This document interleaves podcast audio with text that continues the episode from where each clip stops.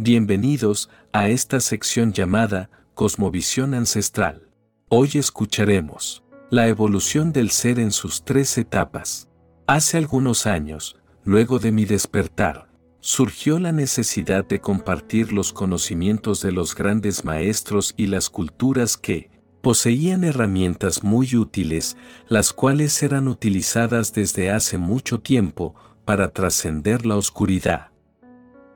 Me gustaría compartirte lo que los sabios denominan las tres etapas de la evolución de tu ser interno, lo que te ayudará a no quedarte estancado en alguna de ellas. El hombre no nace perfecto, nace incompleto, desde su nacimiento es un proceso, nace en el camino como un peregrino, esa es su agonía y también su éxtasis. Agonía, porque no puede descansar, tiene que seguir hacia adelante, siempre tiene que buscar, indagar, explorar. Tiene que llegar a ser, porque su ser aparece solo, a través del llegar a ser, llegar a ser es su ser. Solo puede ser si se está moviendo, la evolución es intrínseca a la naturaleza humana, la evolución es su verdadero ser y aquellos que no hacen caso de esto no llegan a realizarse. Los que piensan que han nacido completos no evolucionan, entonces la semilla se queda en semilla, nunca se convierte en un árbol, nunca llega a conocer las alegrías de la primavera, la luz brillante del sol, la lluvia ni el éxtasis de estallar en millones de flores. Ese estallido es la realización, es todo lo que es Dios, un estallido de millones de flores. El hombre acabará solo realizándose cuando el potencial se ha actualizado. El hombre nace como un potencial, eso es algo único, intrínseco al hombre, todos los demás animales nacen completos, nacen como van a morir.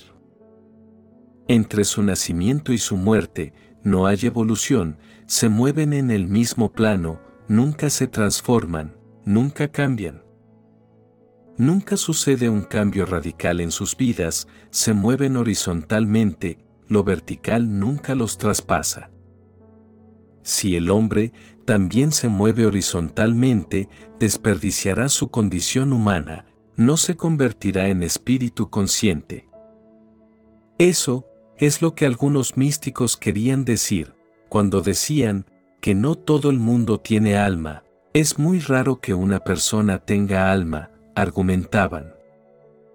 Pero, esta es una afirmación muy extraña, porque durante siglos, te han estado diciendo que has nacido con un alma. Muchos místicos afirmaban que, solo naces con el potencial de llegar a tener alma, no que ya nazcas con ella. Tienes una pista, pero esa pista hay que trabajarla, tienes la semilla, pero tienes que buscar la tierra, la estación, el clima apropiado y el momento adecuado para explotar, para crecer. Si te mueves horizontalmente, te quedarás sin alma, cuando lo vertical te penetra, adquieres un alma. Alma significa que lo vertical ha penetrado lo horizontal. Por ejemplo, puedes pensar en la larva, el capullo y la mariposa, el hombre nace como una larva, desafortunadamente, el hombre también muere como una larva, muy pocos se transforman en gusanos. La larva es estática, no conoce el movimiento, se queda atascada, en un punto, en un lugar, en una etapa. Muy poca gente crece hasta convertirse en gusano. El gusano comienza a moverse, ahora entra el dinamismo, la larva es estática, el gusano se mueve, con el movimiento se despierta la vida, y nuevamente muchos se quedan en gusanos.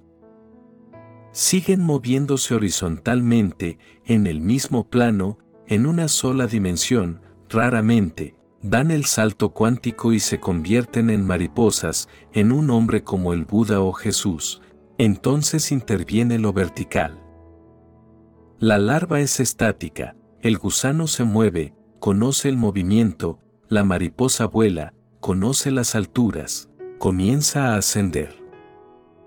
A la mariposa le crecen alas, esas alas son la meta, y según estos sabios, a menos que te crezcan alas y te conviertas en un fenómeno alado, no tendrás un alma.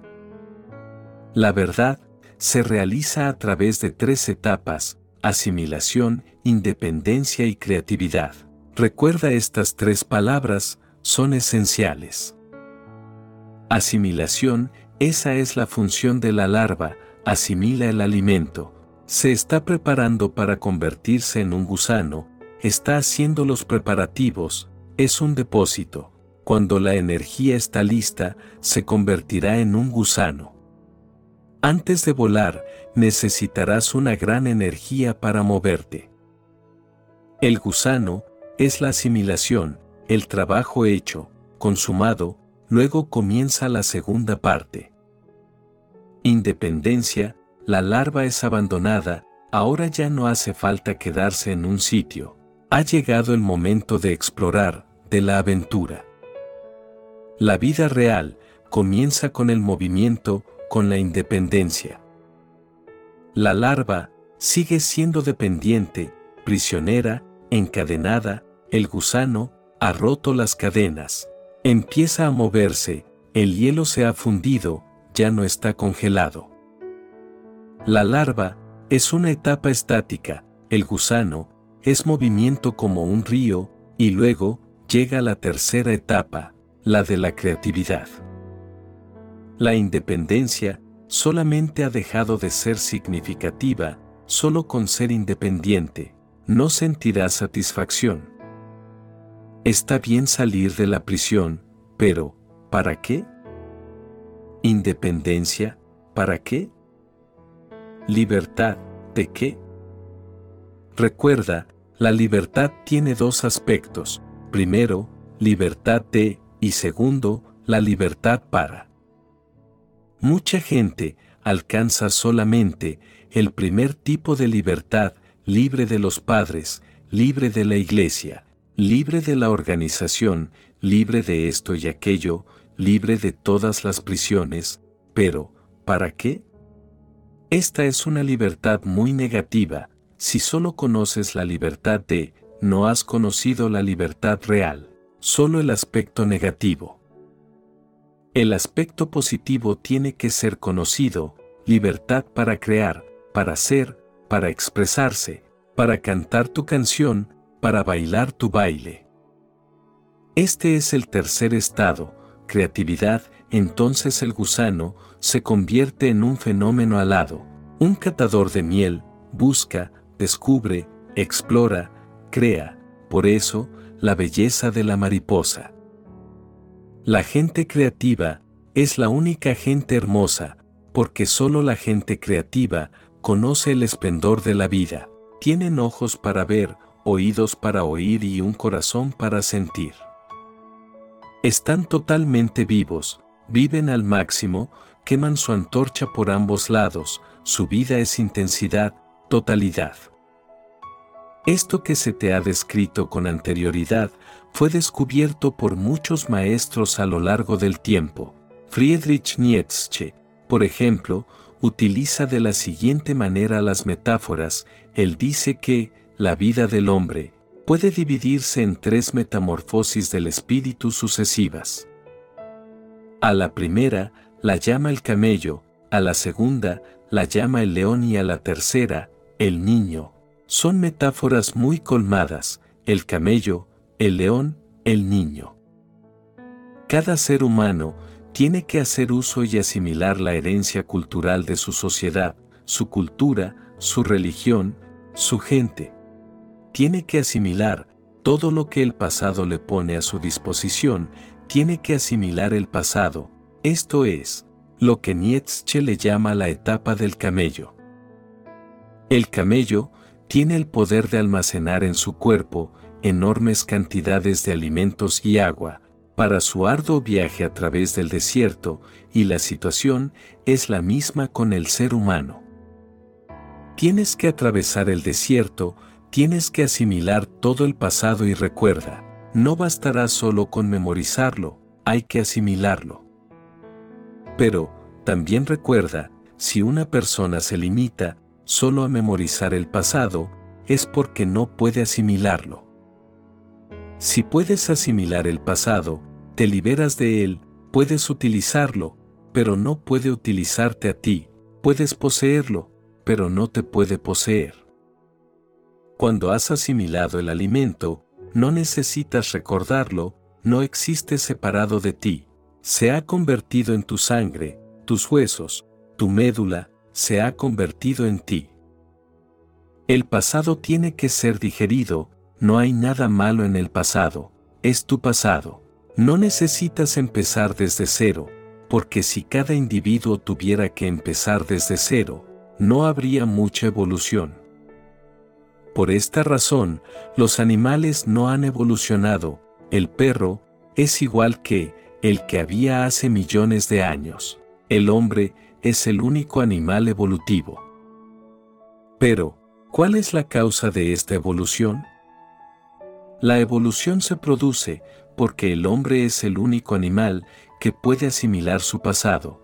Una vez que asimilas el pasado, te liberas de él. Puedes moverte libremente y usar tu pasado, si no, tendrás que pasar a través de muchas experiencias. Tu vida será desperdiciada.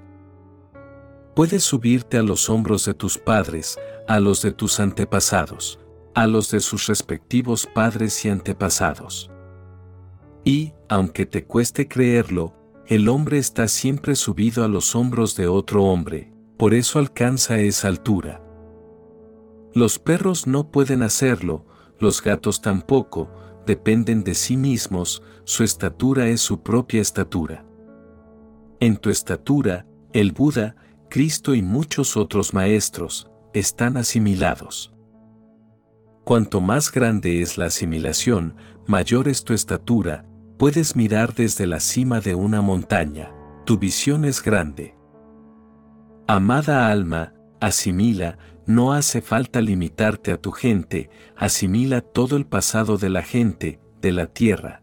Eres un ciudadano del planeta, no hace falta limitarse al cristiano, al hindú, puedes asimilarlos a todos. La Biblia es tuya y el resto de los escritos sagrados, todos son tuyos, al asimilarlos de esa forma, la cima de la que mirarás, desde lo lejos, será más alta y serán tuyas las tierras y visiones distantes. Nietzsche llama a esto, la etapa del camello, pero, no te quedes ahí atascado, hay que moverse. El camello es la larva, el acumulador. Pero, si te quedas atascado en esta etapa y permaneces para siempre como el camello, no conocerás las bellezas y las bendiciones de la vida.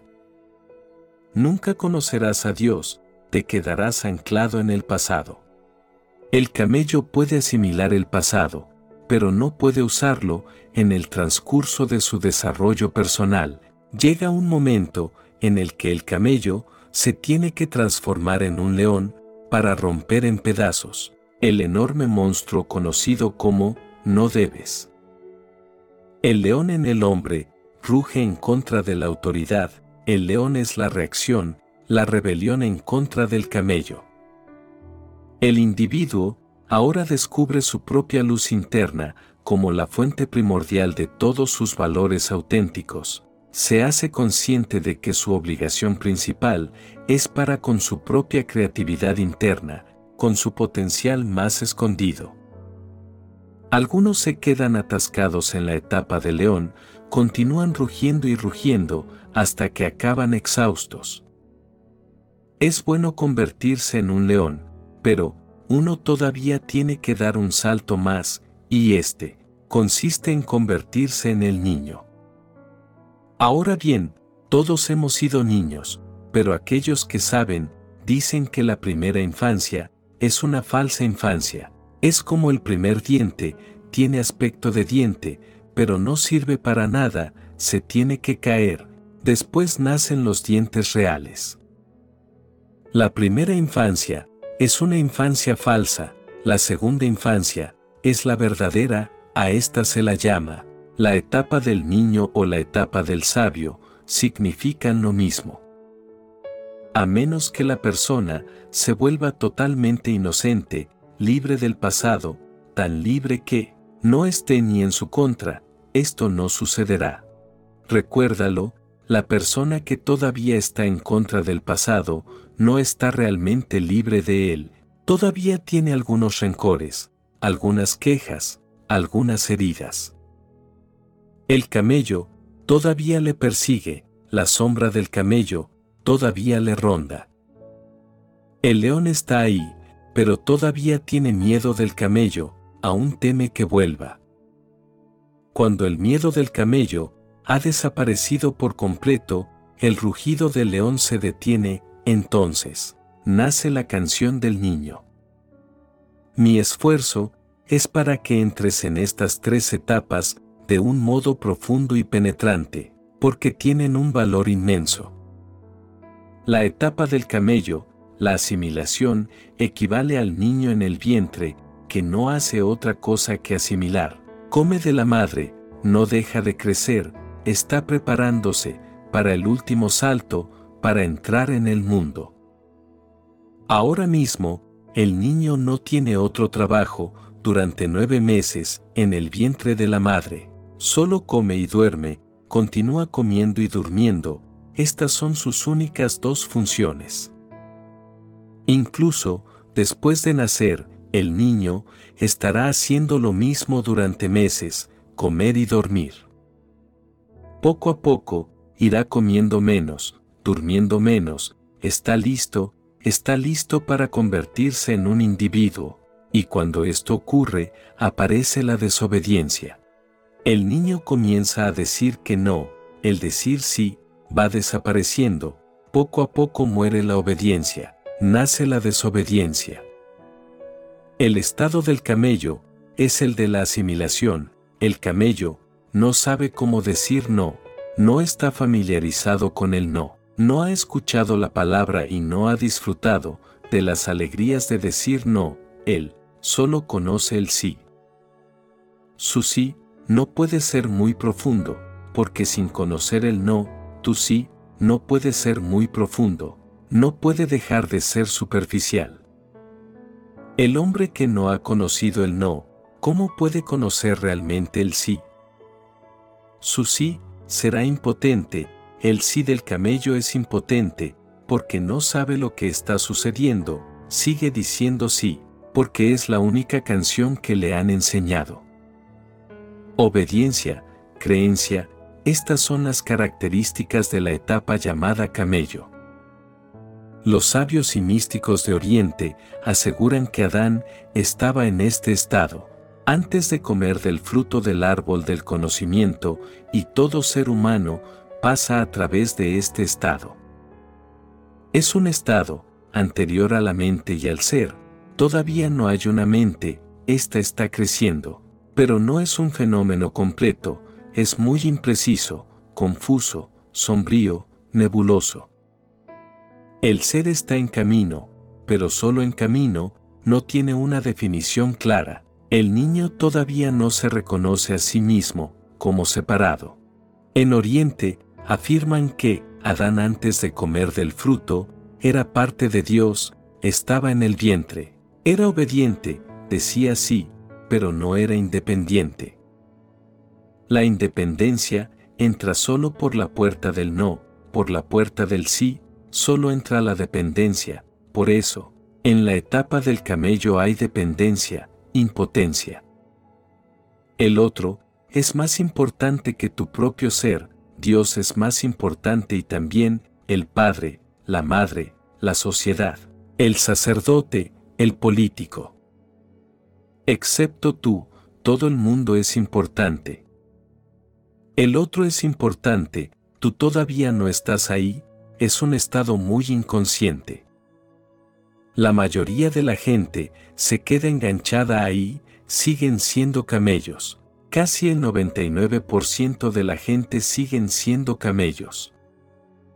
Es una situación muy triste que el 99% de los seres humanos se queden en larvas, por eso, hay tanta desgracia y no hay alegría.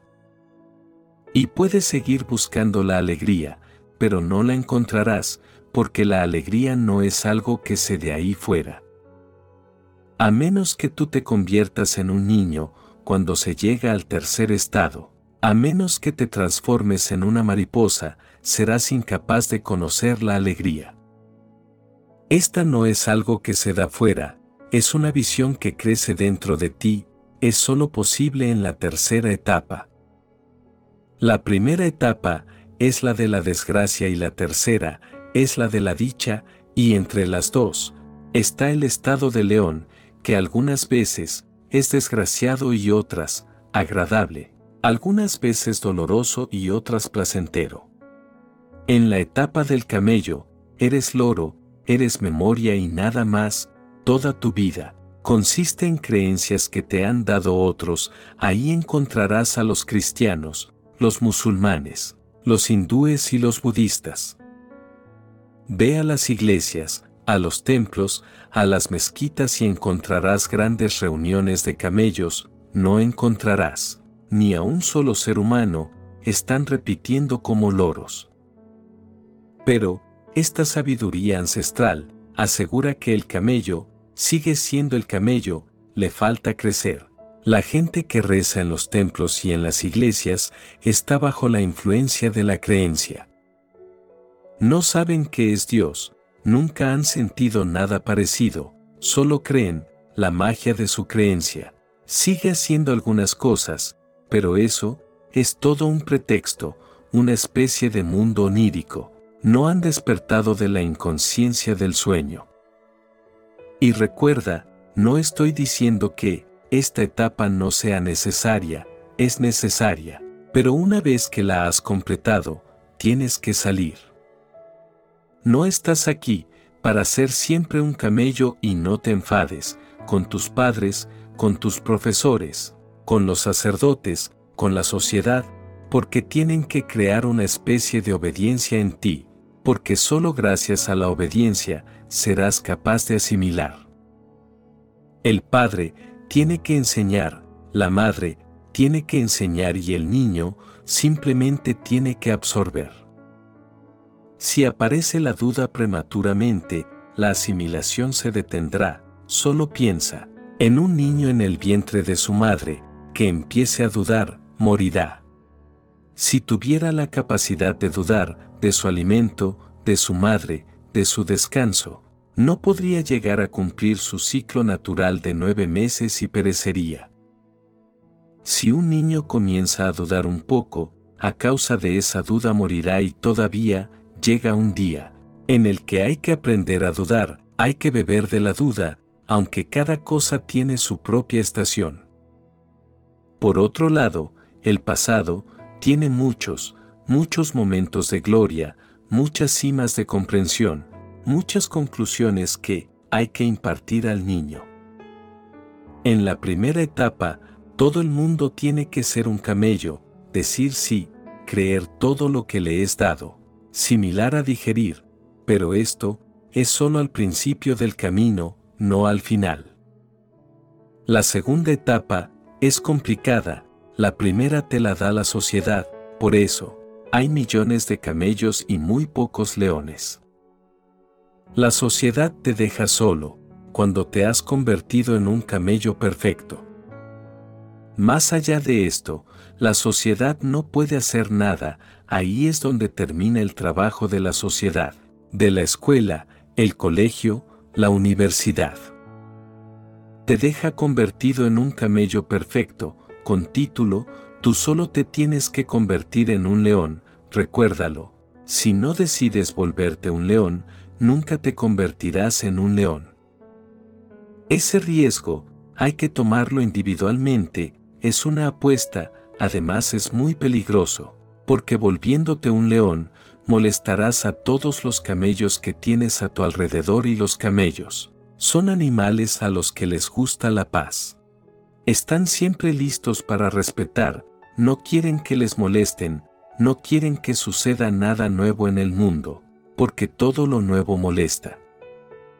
Están en contra de los revolucionarios, de los rebeldes y no en contra de grandes cosas, no te creas no de Buda y de Cristo, ellos provocaron grandes revoluciones. Los camellos están asustados de cosas tan pequeñas que no te lo vas a creer. Los camellos están sencillamente asustados de todo lo nuevo, no importa lo que sea, y ellos racionalizan su contrariedad. Por esta razón, la sociedad pone a los leones todo tipo de dificultades. Los camellos tienen miedo de esta gente, entorpecen su comodidad, alteran su sueño, les crean preocupaciones, provocan en los camellos el deseo de convertirse en leones, este es el auténtico problema. ¿Por qué fue crucificado Jesús? Por su sola presencia y muchos camellos empiezan a soñar en convertirse en leones y eso molesta su sueño, molesta su vida ordinaria, mundana. ¿Por qué fue apedreado el Buda? Estas personas molestan, molestan su sueño, están rugiendo, el Buda llamó a sus sermones, el rugido del león.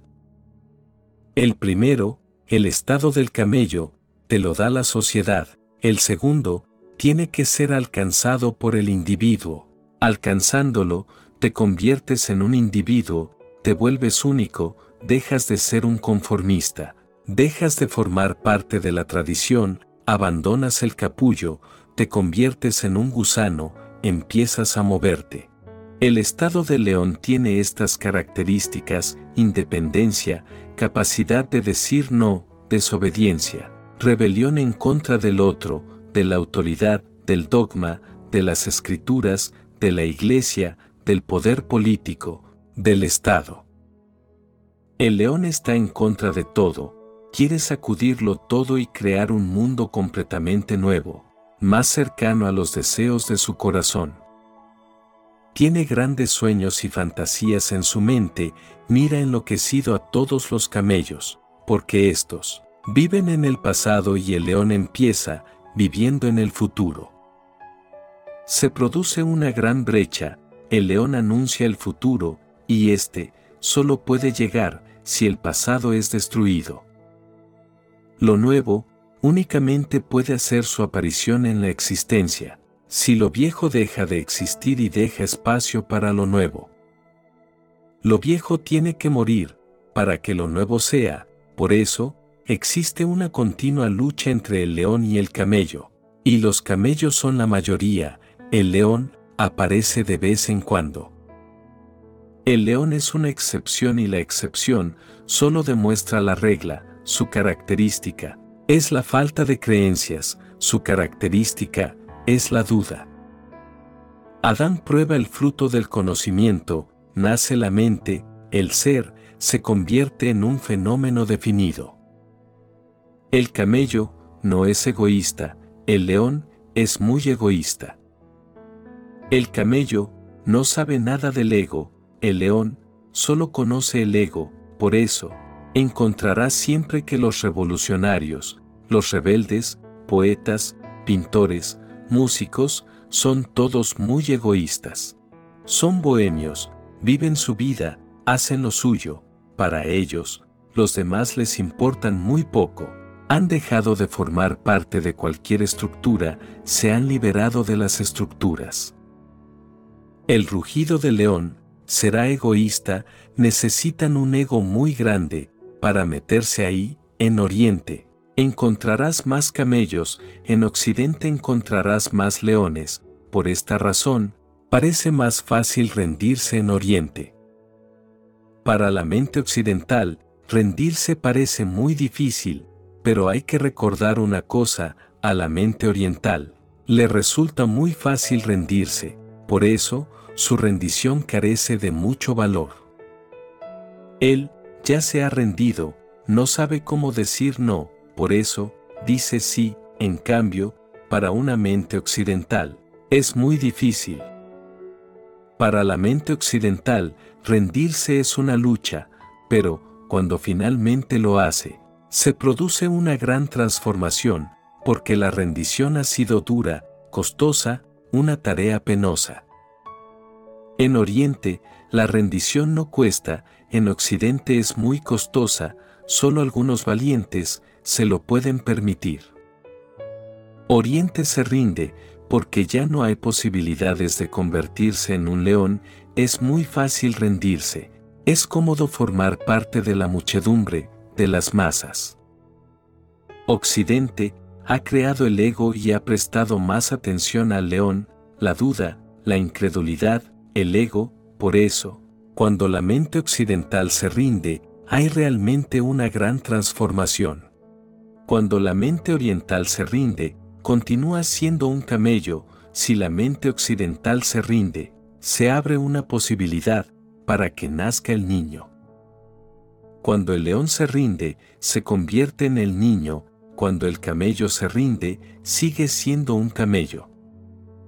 Podría parecer paradójico, pero si comprendes lo que te estoy diciendo, no será tan difícil y la paradoja dejará de parecerlo. Primero, hay que enseñarle el ego a cada individuo, solo así será capaz de abandonarlo.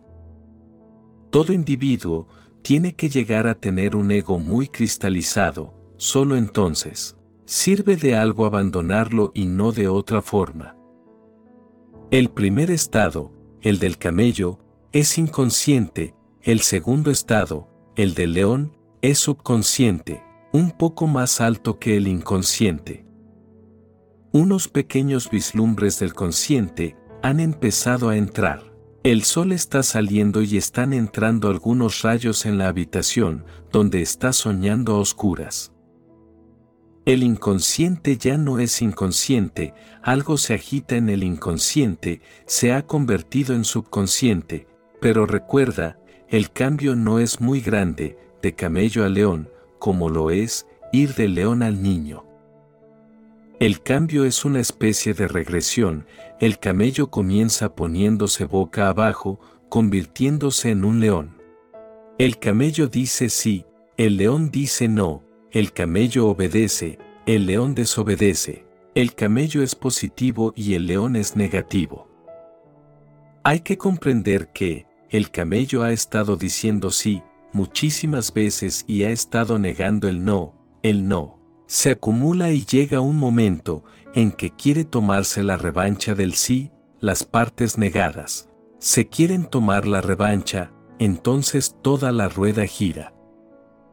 El camello se pone boca abajo y se transforma en león. La diferencia entre el camello y el león es grande, pero ambos existen en el mismo plano.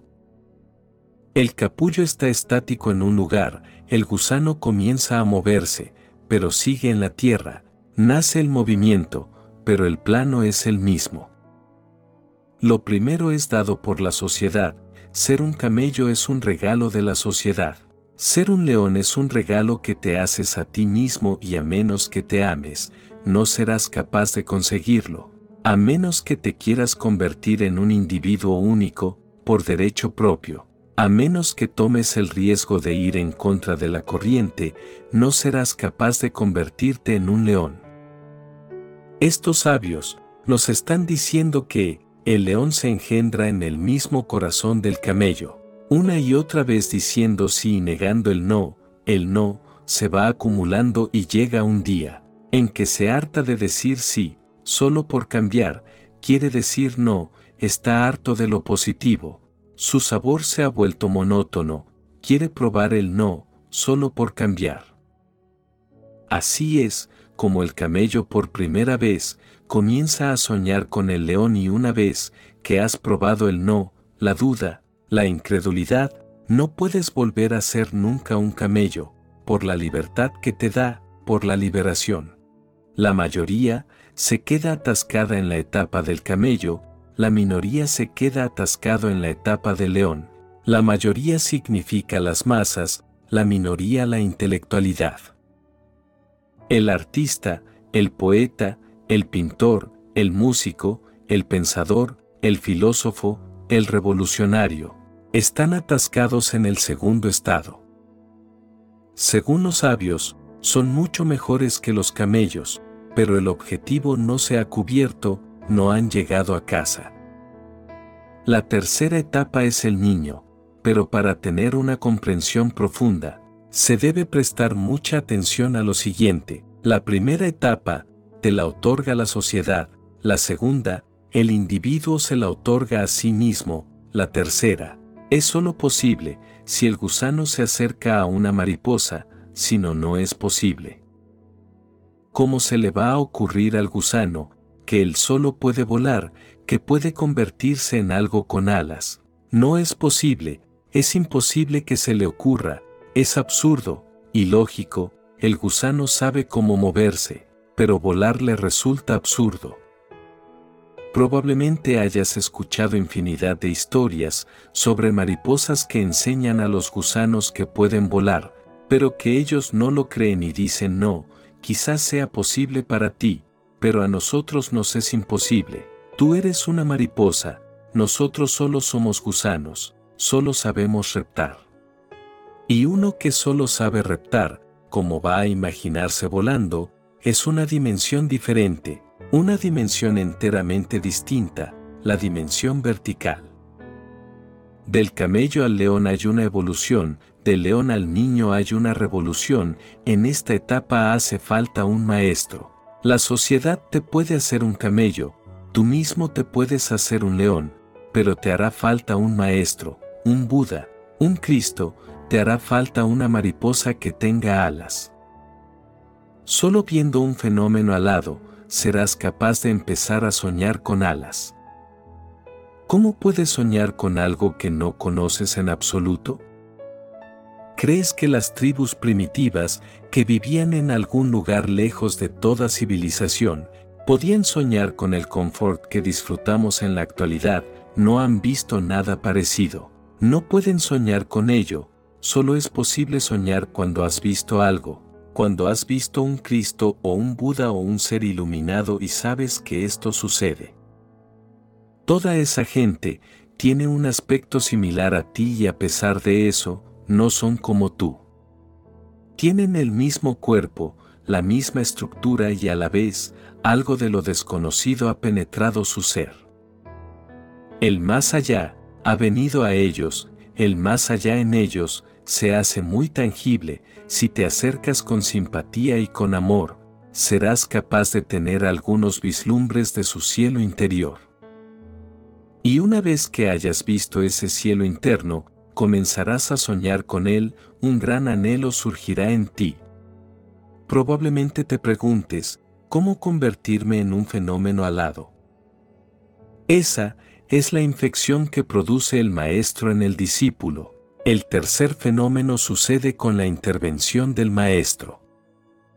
El niño significa creatividad, interdependencia. La primera etapa, el camello era dependencia. La segunda, fue la independencia. Pero en la inocencia, uno llega a conocer que no hay allí ni dependencia ni independencia. La existencia es interdependencia, todos dependen de todos, todo es uno, nace la sensación del todo, no yo, no él, no hay fijación en el sí o el no, no hay obsesión entre decir siempre sí o decir siempre no, hay más fluidez, más espontaneidad, no hay obediencia ni desobediencia, sino espontaneidad, nace la responsabilidad. Uno responde a la existencia, no reacciona desde el pasado y no reacciona desde el futuro. El camello vive en el pasado, el león en el futuro, el niño en el presente, aquí y ahora. El camello es la premente, el león es la mente, el niño es la posmente, el camello es el preser, el león es el ser, el niño es el poser, ese es el significado del estado de no mente. El ego se ha ido, el otro también, ambos se han unido, no puedes tener uno sin el otro, yo, él. Son partes de una misma energía, ambos desaparecen, el niño simplemente es indescriptible, indefinible, un misterio, un asombro. El camello tiene memoria, el león tiene conocimiento y el niño tiene sabiduría. El camello es o bien cristiano, hindú, musulmán o teísta. El león es ateo. El niño es religioso, ni teísta ni ateo, ni hindú ni musulmán, ni cristiano, ni comunista, solo una sencilla religiosidad, la cualidad del amor y la inocencia. Los sabios aseguran que, Adán comiendo el fruto, se convierte en un león. Antes de comer el fruto del árbol del conocimiento, era el camello y cuando Adán ha vomitado nuevamente el fruto, abandonando su conocimiento, es el niño. Ese niño significa Cristo. Cristo dice a sus discípulos, arrepiéntete, la palabra en hebreo, significa regresa, vuelve. El jardín del Edén, todavía te está esperando. Vomita la manzana del conocimiento y las puertas se abrirán para ti. El camello es Adán, antes de comer la fruta, el león es Adán, después de comer la fruta, y el niño, es Adán convirtiéndose en Cristo, regresando a casa. El Buda lo llama nirvana, Jesús lo llama el reino de Dios, lo puedes llamar como te guste. Las palabras aquí no significan mucho, es un mundo de silencio, sin palabras, una inocencia sin pensamientos. Estas grandes verdades fueron compartidas por los místicos y sabios a sus discípulos desde la antigüedad, con el fin de que pudieran observar sus estados y trascender hacia su evolución personal. Hay que descifrar cada palabra que nos fue regalada de estos sabios, pero, ¿quién es un hombre sabio? El niño. La sabiduría no quiere decir conocimiento, el conocimiento no es sabiduría. El conocimiento es una moneda falsa, pseudo sabiduría, es prestado, lo has cosechado, está muerto. La sabiduría es lo que ha surgido en ti, ha florecido en ti, sale de tu propio ser y de tu propia fuente, está viva. La sabiduría es conocer la verdad por ti mismo, el conocimiento es acumular información de otros, que pueden saber o que pueden no saber. Pero, ¿quién sabe? Es una creencia, es memoria, es impureza. Un hombre sabio es aquel que ha entrado en Dios, que ha penetrado en el misterio de la vida, que se ha encontrado con la realidad. Un hombre sabio, quizás no sea un erudito, quizás lo sea, no tiene importancia, porque la sabiduría no tiene nada que ver con la erudición. Es muy bien sabido que Jesús no fue un erudito, cualquier otro rabino de su tiempo era más erudito que Jesús. El Buda no fue un erudito, cualquier otro brahman era más erudito que él, no sabía mucho acerca de los Vedas, pero era un hombre sabio. El conocimiento llega a través de la memoria, la sabiduría llega a través de la meditación. El conocimiento le es posible hasta una máquina, por eso, las computadoras son eruditas, pero ninguna puede ser sabio. Haces la pregunta y ya tienes la respuesta, pero esta será la que se le ha introducido antes al ordenador. No puede ser nueva, no puede ser original, no puede ser sabia no se relacionarán contigo como persona, te dará simplemente una respuesta a la pregunta. Conocerás la verdad, cuando la pregunta haya desaparecido, entonces la respuesta surgirá en tu ser. Esto es un hombre sabio, esto no puedes esperarlo de un estudioso, de un ordenador, de una máquina. Un hombre sabio, el prodigio de su tiempo, el hombre sabio siempre es una maravilla, porque es indefinible, es misterioso. La presencia del hombre sabio te embarca en viajes lejanos, en viajes fabulosos. El hombre sabio ayuda a que tu asombro se fortalezca, no te proporciona conocimiento, destruye tu conocimiento y libera tu asombro, te convierte de nuevo en un niño, llena tu ser de sorpresa, de poesía, de misterio, de canción.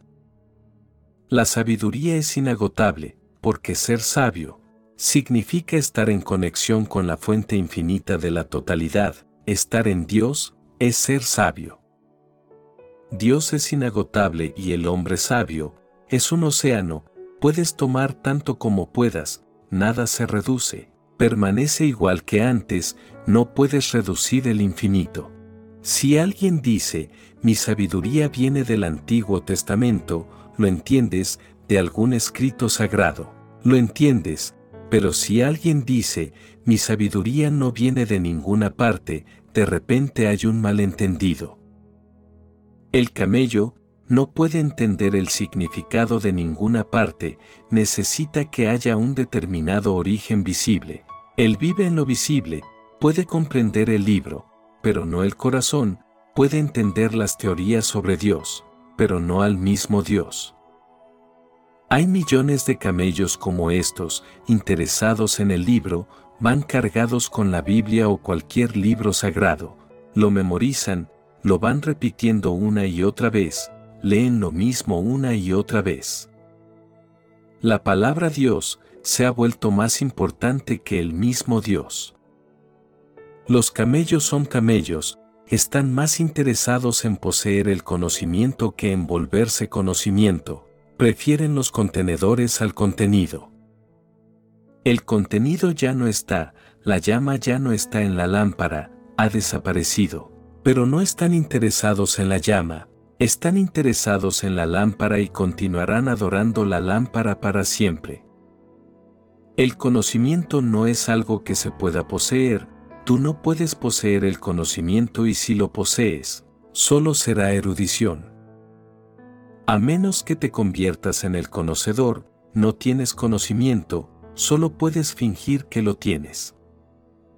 Y recuerda, los camellos siempre están interesados en la cantidad, no en la calidad. El interés del camello está en la cantidad, el interés del león está en la calidad y el niño va más allá de la dualidad. No está interesado ni en la cantidad, ni en la calidad, trasciende todas las dualidades. Nietzsche dice, cuando te des cuenta de la diferencia entre el continente y el contenido, obtendrás el conocimiento. Esta frase es una pepita, si la entiendes, podrás alcanzar el significado de todas las escrituras del mundo, es algo condensado. Todas las escrituras están condensadas en esa frase, están condensados en esta única sentencia, tremendamente poderosa. Medita sobre ella cuando te des cuenta de la diferencia entre el continente y el contenido, obtendrás el conocimiento. Los camellos solo están interesados en el contenedor, el contenedor lo es todo, no piensan en el contenido. Los leones están únicamente interesados en el contenido, están en contra del contenedor. El niño acepta ambos y va más allá, porque llega a saber que el contenido no puede existir sin el contenedor, ni este sin aquel.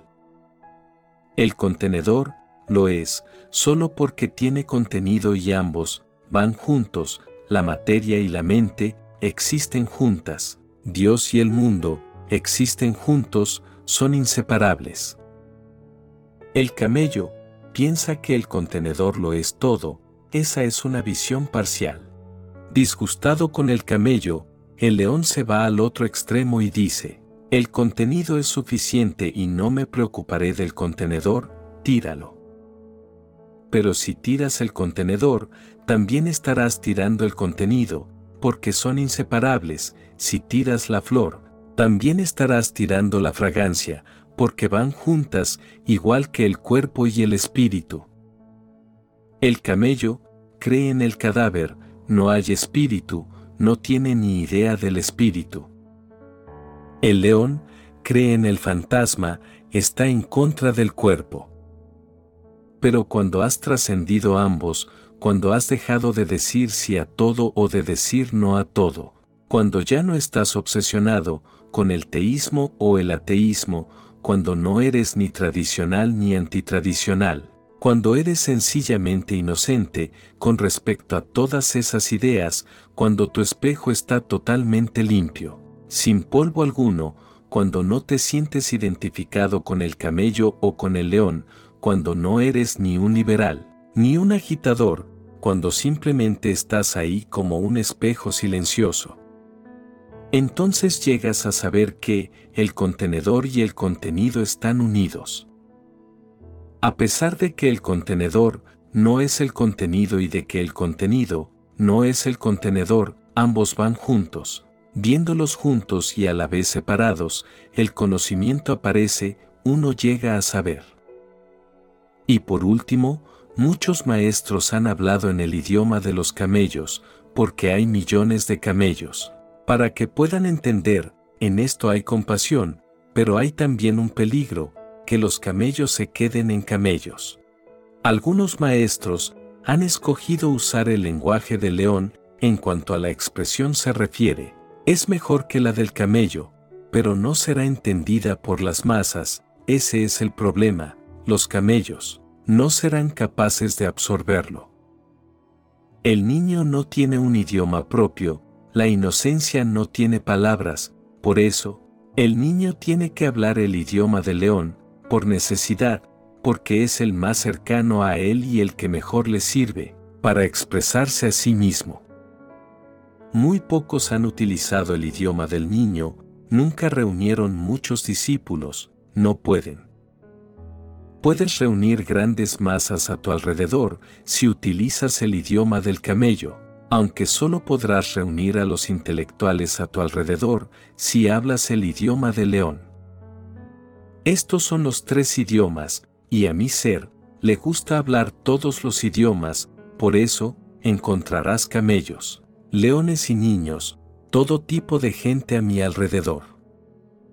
Por esa razón, parezco muy contradictorio, no puedo ser en absoluto consistente. Cuando me dirijo a un camello, hablo su idioma, cuando hablo con un león, me pongo a la par y cuando viene un niño, me río, sonrío y me siento en silencio con él. Nadie ha hablado los tres idiomas, porque crea problemas, de hecho, mi trabajo es muy criticado por algunos camellos, que no pueden comprender el gran propósito que mi alma realiza. Un idioma es bueno, porque uno permanece consistente, con mi trabajo, nunca puedes estar seguro, siempre estarás confundido, pero debes saber que utilizo la confusión como una estrategia. Si un camello resulta confundido, empezará a crecer como león, porque a menos que esté totalmente confundido, nunca crecerá. Si el león está confundido, comenzará a transformarse en el niño, porque creces. Solo cuando estás muy confundido, cuando no le ves sentido a ser quien eres, empiezas a crecer, a mirar a picos más elevados. Quizás desde allí haya una visión mayor, una visión más grande, Utilizo la confusión como una estrategia, confundiré a los camellos, a los leones y los niños. No pueden ser confundidos, ellos lo entenderán. Serán capaces de entender que mis contradicciones no son contradicciones en absoluto, solo parecen serlo, porque estoy hablando en tres idiomas. Medita sobre estas palabras, porque aquí estando conmigo, no pienses en las palabras. Mi mensaje no está en mis palabras, sino en las pausas que hay entre ellas. Mi mensaje no está en lo que digo, sino en lo que soy. Mi mensaje no es reducible a teorías y sistemas, o bien, lo puedes vivir conmigo o no lo comprenderás. Es un fenómeno vivo. Amada alma, abandónate a este misterio que te está siendo revelado y entonces, habrá una posibilidad de que no mueras como larva, de que te conviertas en un gusano y finalmente, te transformes en una mariposa. Haz crecer tus alas, sueña grandes sueños, en los que te crecen alas, tienes el potencial, eres la semilla. Un gran, gran fenómeno es posible a través de ti y solo cuando hayas florecido, sabrás que es Dios, que es la verdad. Recuerda, mis palabras solo son señales para que en ti puedas encontrar tu verdad. Te deseo muchas bendiciones y que encuentres la paz durante todo el camino. Mi alma saluda a tu alma.